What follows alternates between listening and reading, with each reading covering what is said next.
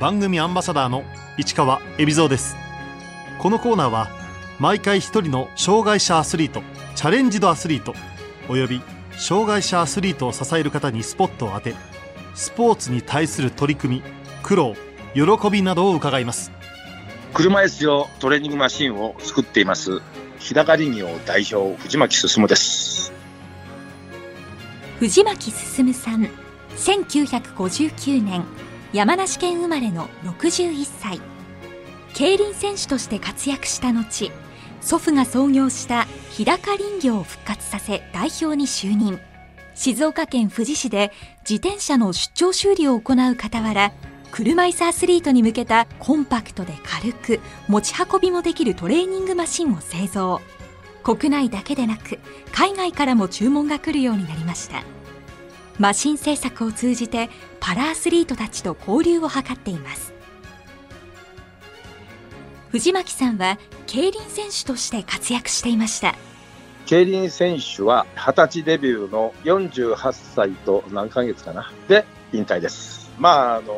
家族全員がもううちの父も競輪選手でしたのでね自然になったというふうに思うんですけども実はあの私はあの工業高校の建築科に入学しまして最初は大工を目指してましたところがやっぱり途中であのサイクリングを楽しむ仲間がいましてね、その仲間が話してるところにちょっと話を聞いてましたら、面白そうだなということで、まあ、箱根を登るということで、一緒に登ったのが競輪選手になるきっかけです。藤巻さんは4人兄弟全員が競輪選手となり、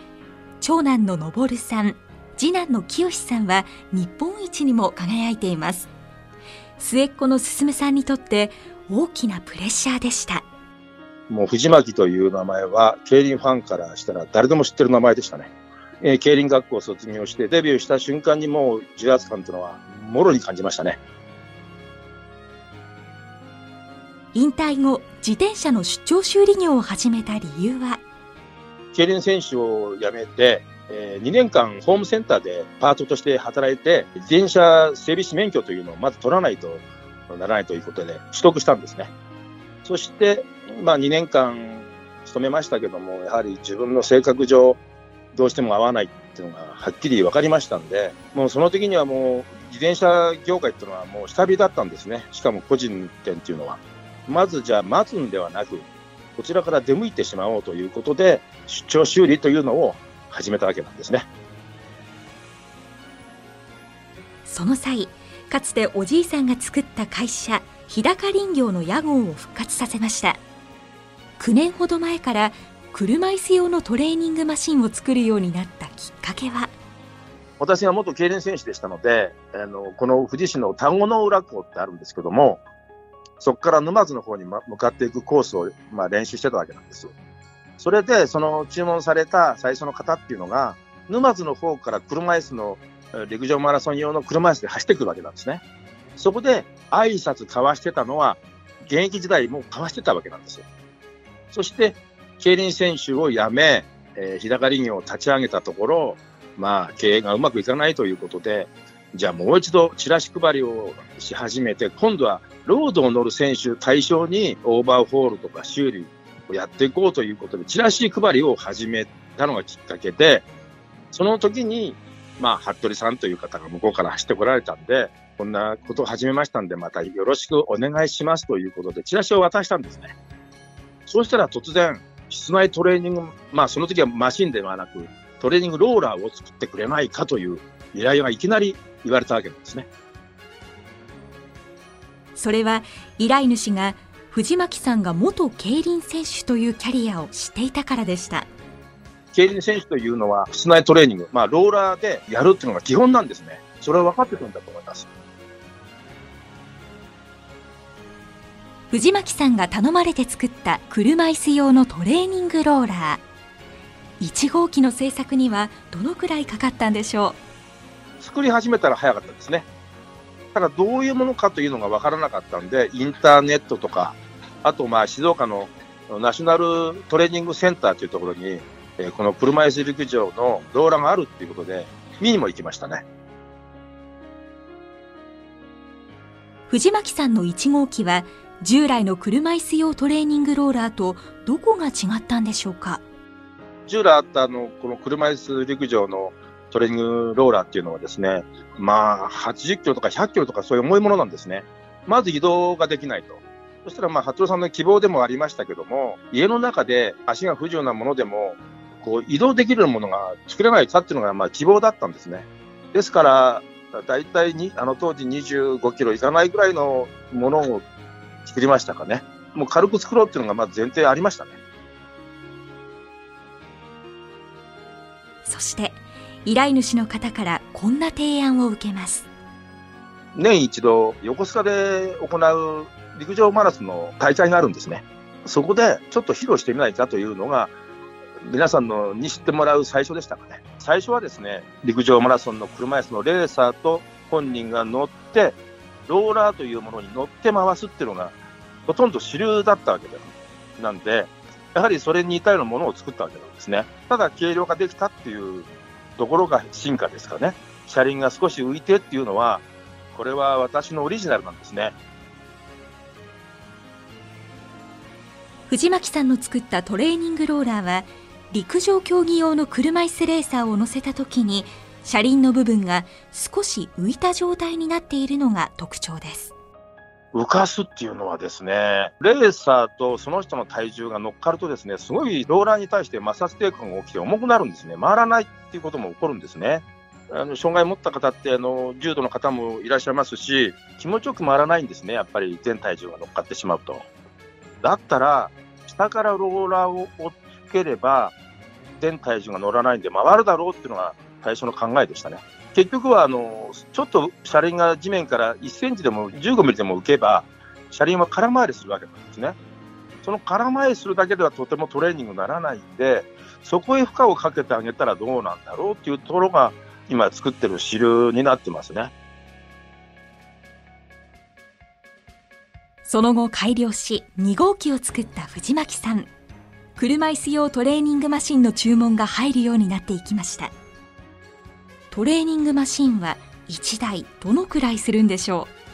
今は、えー、だいたい17万ぐらいです。本当に最初はもう全部完全オーダーでした。レーサーのサイズを聞いたりあとその方の障害の程度とかもういろいろ聞いてほとんどオーダーでしたね。最初の頃は。で今はあのそのオーダーのやり取りがとても面倒だというのもありますし、あと海外でちょっと売り始めたときに、私、英語できないもんですから、なるべくセミオーダーに変えようっていうのがあったんですね。毎年デザイン変えてったんで、13、4台ぐらい変化してますかね。藤巻さんと関係が深いパラアスリートの一人に、車椅子陸上のパラリンピックメダリスト、ベテランの広道淳選手がいます。千葉にありますね、この車椅子製作メーカーの OX 社ってあるんですね。そこの制作の小沢さんっていう方の目に留まってくれて、こんなものを作ってる人が現れたということで、その小沢さんが広光さんに連絡したそうですね。そうしたら、すぐに、あの、広光さんから私の方に連絡がありまして、海外に持ってくるような、ちょっとケースに入るような、もっとコンパクトになるものを作ってもらえないかという依頼が初めてのことですね、ひろみさんとの関わりは。藤巻さんが作った1号機は分解して運べるものでしたが重さが25キロ。大きさは畳1畳分もありました。これをもっと持ち運び可能なサイズにできないかというのが広道選手の依頼でした。あ、そうですか、そこまで簡素化しても大丈夫ですか？という確認を取りながら作ったのが、この RB というものなんですけどね、レースボックスという名前をつけて、ヒロミさんに、まあ、大分へ送ったわけなんですね。これがですね、13キロぐらいですかね。どこまで省略化できるかっていうのが、やっぱりこれミソだったんですね。本当にレーサーを乗せるだけの仕組みにしたんですね。回せればいいということなんですね。まあ、三輪になってますんで、まあ、要はですね、あの、一番最初に作ったものっていうのは、前輪を支えてたんですね。前輪を支えるために長い、その、レールというか、前輪までの距離がないとならなかったんですけども、それも取っちゃっていいですかって話になったんですね。あの、広めさんがすぐに動画を送ってくれましてね、こういう状態で乗ってるよという動画を見ましたけど、全く問題なかったです。二輪なんで、すごく安定感はありましたね。この発想はもう広光さんから言われてないと、わからなかったですね。選手と綿密に話し合いをし、オーダーメイドで要望に応えていった藤巻さん。評判を聞いて、他のパラアスリートからも注文が来るようになりました。多分、広光さんが宣伝してくれたんだと思いますけども、顔の広い方ですから、その時に日本国内代表選手8名ほどが同時にあのオーダーしてくれたってことですね。今もハンドメイドですけども、その1台作るまではちょっと時間かかりましたけど、作り始めたら8台早かったです。陸上以外にも車椅子を使う競技の選手から注文が入るようになりました競技が違えば車輪の大きさが違ったりハの字だったり細かい設定も変わってきますラグビー、バスケ、バドミントン、テニスに関しては、ほぼこれ、完全オーダーですかね。まだあのこの寸法というのがですね、確立されてないというか、メーカーによってみんな作りがまちまちなんですね。ですから、陸上マラソンのようにセミオーダーができないんですね。陸上マラソンの場合は、あの長い距離をやっぱ走りたいわけなんですね。ですから、あんまりこう負荷をかけた練習よりも、どっちかって言ったら綺麗にスムーズに混ぜる方を欲しがる。そして、バスケ、ラグビーに関しては、ストップダッシュの競技ですから、負荷をかけたがるんですね。そんなところの違いが一番大きいですかね。競輪選手だった藤巻さん。トレーニングマシンへの要望を聞いていると、アスリートとして気持ちがよくわかるんだそうです。要望なんかを聞いてるうちにもうムズムズしてきますね。早く作りたくて。一応私も競輪選手29年やってきましたんで、自分をこう、もっと、もっと強くしたいっていう気持ちっていうのはすごくわかりますね。またそれが楽しいんですけどね。まあ特にプライベートっていうのはないですけども、この私のこの田舎の富士にですね、訪ねてこられる選手や愛好者もかなりいます。大会があるところに出向いてった時に話すのが一番多いですからね。わざわざ来てくれる方もいます。個人競技だけでなく、団体競技からの依頼もあるそうです。4年前のリオパラリンピックの時には、車椅子ラグビー用のトレーニングマシンを作ってほしいという依頼がありました。山形大学の教授が直接ここに来られて作ったっていうのは、もう5年前になるんですね。実はあの、リオパラリンピックの時のラグビーの試合、実は私見てまして、どこを見てたっていうと、選手の戦ってるとこ見てないでですね、コートでもって、控え選手の方を見てたんですね。それはなぜかっていうとですね、控え選手にアップで乗ってもらうというところで私そっちを見てましたら、ありました。私のトレーニングマシンが。コート全体を映してますんで、もちろん控え選手も映ってるんですね。そうすると控え選手の一人がこう回してるのを見てましたんですよね。そしたら、間違いなく私のトレーニングマシンでしたね。もうね、すごい嬉しかったです。今、パラアスリートたちは、外での練習もままならない状態ですが、こんな時こそトレーニングマシンが必要になるのでは？本当にピンチをチャンスに変えるじゃないですけども、室内トレーニングをするという意味では、今本当に皆さん欲しがってると思います。陸上マラソンよりも、ラグビーの注文が急に増えました。これをまあ作って持ち回りというかね、やるんじゃないでしょうかね。もう体育館施設が使えませんから。最近は評判を聞いた海外のアスリートからの注文も増えています国はもういろんなとこからですよね中国アメリカヨーロッパいろんな各国から頂いてますけどももちろん台数はもう一台一台ですまとまって注文っていうのはもう何年前になりますかね6、7年前にロシアで10台っていうのが1回ありましたかねアメリカのタイトラ・マックファーデン選手は OX さんを通してですね感想は聞かせてもらったことがあります。購入してくれたのは、今作ってるこの車輪を浮かして下からローラーをつけるというのを購入してくれたんですけども、まあ画期的だというようなことを言ってたそうです。正直まあ、自画自賛になりますけども、海外でこれ見たことないんですね。今までのもの、その乗っけるものっていうのはもう、どこの国でも使ってます。ただ、下から、えー、ローラーをつけて負荷をかけるというのは、見たことないんで、本当のうちのオリジナルなのかなとは思ってますけどね。藤巻さんは様々な工夫を凝らし、車椅子用トレーニングマシンを生み出してきました。特許を取れよということを言ってくれる人多数いますけども、正直お金がかかるんですね。そこにお金かけるんだったら、どんどん進化して新しいものを作っていきたいというのが私の考えです。